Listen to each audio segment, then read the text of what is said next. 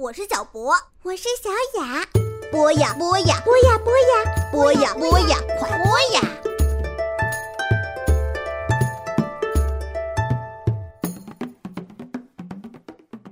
嗨，亲爱的小朋友们，欢迎收听博雅小学堂。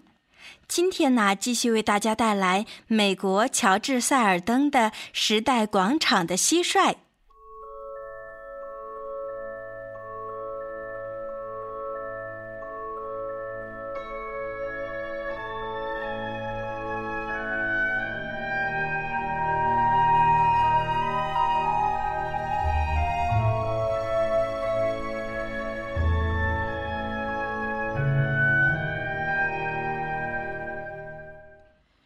史麦德利先生的眼睛都要爆出来了，他的嘴巴张得大大的，脸上的血色都没了。你想坐下来吗，史麦德利先生？你的脸色有点苍白。我想，我最好是坐一下。史麦德利先生一边说着，一边拿出一条丝质的手帕，擦拭着前额。你知道，这实在太让人吃惊了。史麦德利先生进到了报摊里面来，坐在板凳上，这样他的脸距离这个蟋蟀笼子就只有几厘米远了。柴斯特又名唱出《基督精兵进行曲》的第二节，并且以一个高亢的阿门做了结束。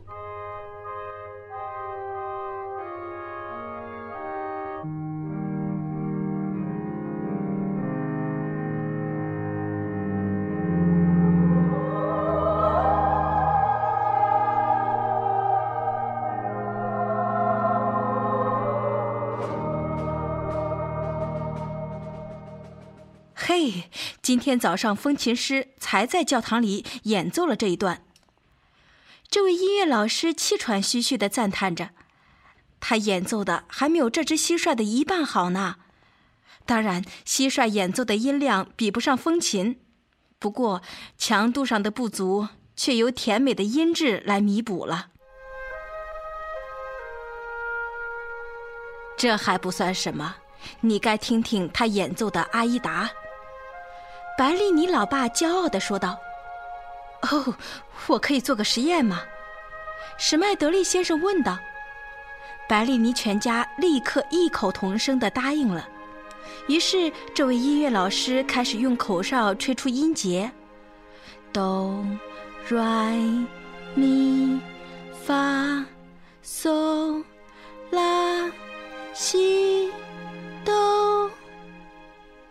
而柴斯特也随即调整了他那两只翅膀，就像手指很快地拨过竖琴琴弦那样，立刻把整个音阶拉了一遍。史麦德利先生摘下眼镜，他的眼睛一片湿润。天哪，他的音抓得非常准，我只见过一个人能够做到这样精准的地步，她是个女高音。他说话的声音微微的发颤，柴斯特又开始演奏了起来。他拉完了另外两首他学会的圣歌《玫瑰经》和《主是我坚固堡垒》之后，接下去又再演奏了那首小提琴协奏曲。虽说他没有整个乐团来配合，无法演奏出原曲的全貌。但是以他的情况来说，已经算是很了不起了。一旦史麦德利先生接受了他正在聆听一只蟋蟀所举办的音乐演奏会的事实之后，他就更是完全沉醉在这场表演之中了。他对于柴斯特演奏手法的干净利落尤其大加赞扬。他说：“这只蟋蟀很能把每个音都拉得非常准确，不会让一堆音符搅到里面去。有时候某段音乐让他特别感动，这位音乐老师就会用手抚着心脏的部位说：‘这只蟋蟀是从这里演奏出来的。’在柴斯特这么一曲一曲表演着的时候，报摊旁边围观的人越来越多。”每奏完一曲，大家就鼓掌叫好，向白丽妮一家道贺，恭喜他们拥有这么一只了不起的蟋蟀。妈妈和爸爸真是满心欢喜，柴斯特也很开心。不过，当然了，本来他这一整个夏天就一直觉得柴斯特是非同寻常的。等到演奏结束之后，史麦德利先生站起身来。跟着爸爸妈妈和玛丽欧握手致谢。我要感谢你们给予我这从来没有过的美好时光。全世界都该来认识这只蟋蟀。突然之间，他的脸上闪过了一抹光彩。